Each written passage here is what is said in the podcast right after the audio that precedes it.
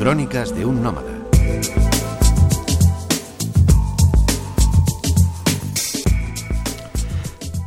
Hola amigos.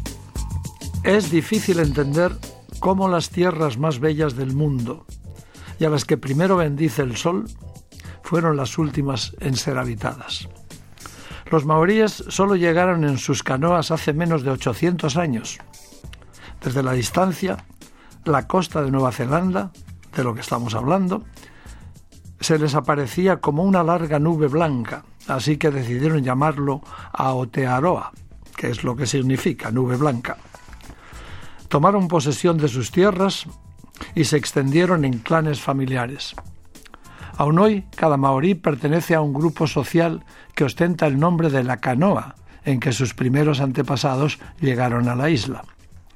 Cuando en 1769 el capitán Cook, que se había detenido a habituallarse en una pequeña cala de lo que ahora es la bahía de Picton, fue invitado en la playa a compartir la comida con un grupo de salvajes, entre comillas, así los llamaba eh, Cook, que se estaban dando un festín de carne humana, se quedó horrorizado.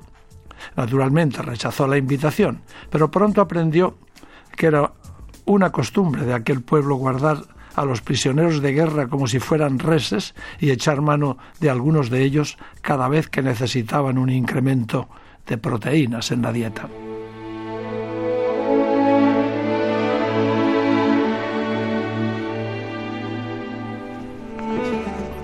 Nueva Zelanda es hoy un país moderno y atractivo. Sus escasos cuatro millones de habitantes gozan de un envidiable nivel de vida. En Auckland, por ejemplo, la ciudad más importante y capital, hay más barcos por habitante que en cualquier otra ciudad del mundo. A los neozelandeses les encanta la naturaleza, la aventura y las actividades al aire libre. Cuando alguien pregunta por un programa de visitas en Auckland, no le envían a un museo, sino que le sugieren remar en canoa hasta la isla volcánica de Rangitoto, al otro lado de la bahía, y ascender después por las escarpadas laderas de lava hasta un cráter donde la última erupción volcánica se produjo hace menos de 200 años.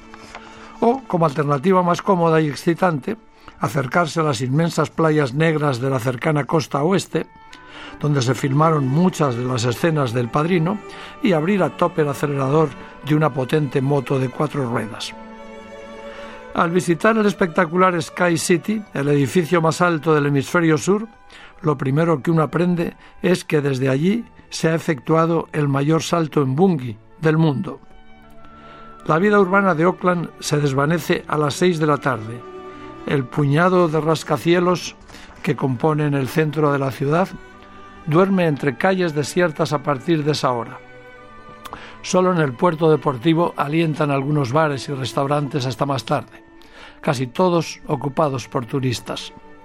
Los neozelandeses trabajan y descansan durante la semana para entregarse al deporte y la naturaleza, que son sus aficiones favoritas los días de guardar.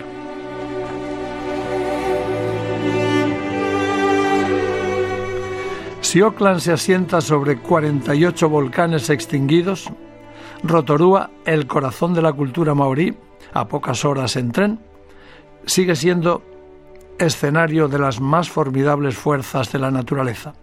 Rodeado de montañas, su accidentada geografía incluye colinas, valles, verdes praderas, bosques naturales, lagos y volcanes, sobre todo volcanes. En 1886, la explosión del monte Tarahuera cambió para siempre el paisaje de una región que enseñaba con orgullo a sus visitantes lo que consideraban la octava maravilla del mundo, unas enormes terrazas de sílice blanco y rosa, producto de la acumulación de minerales procedentes de los géiseres que abundan en la región.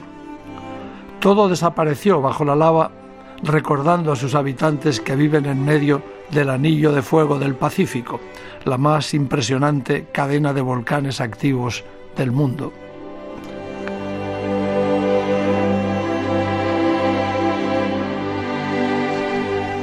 Pocas cosas hay en Nueva Zelanda tan típicas como el kiwi, su emblema nacional.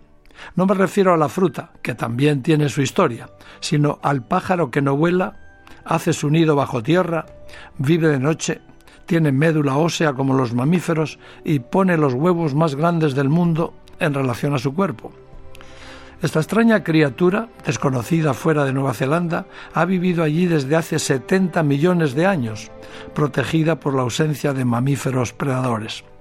Son muy pocas las personas que logran ver a un kiwi a lo largo de su vida, pero en Rotorua basta visitar Rainbow Springs, una muestra de toda la flora y fauna del país, para ver un par de ejemplares de kiwi, de kiwi que viven en la península. Y bueno, eso es todo por hoy, amigos, se nos acaba el tiempo. Hasta pronto. Os habló Francisco López Saibane, Crónicas de un Nómada, Radio 5, Todo Noticias.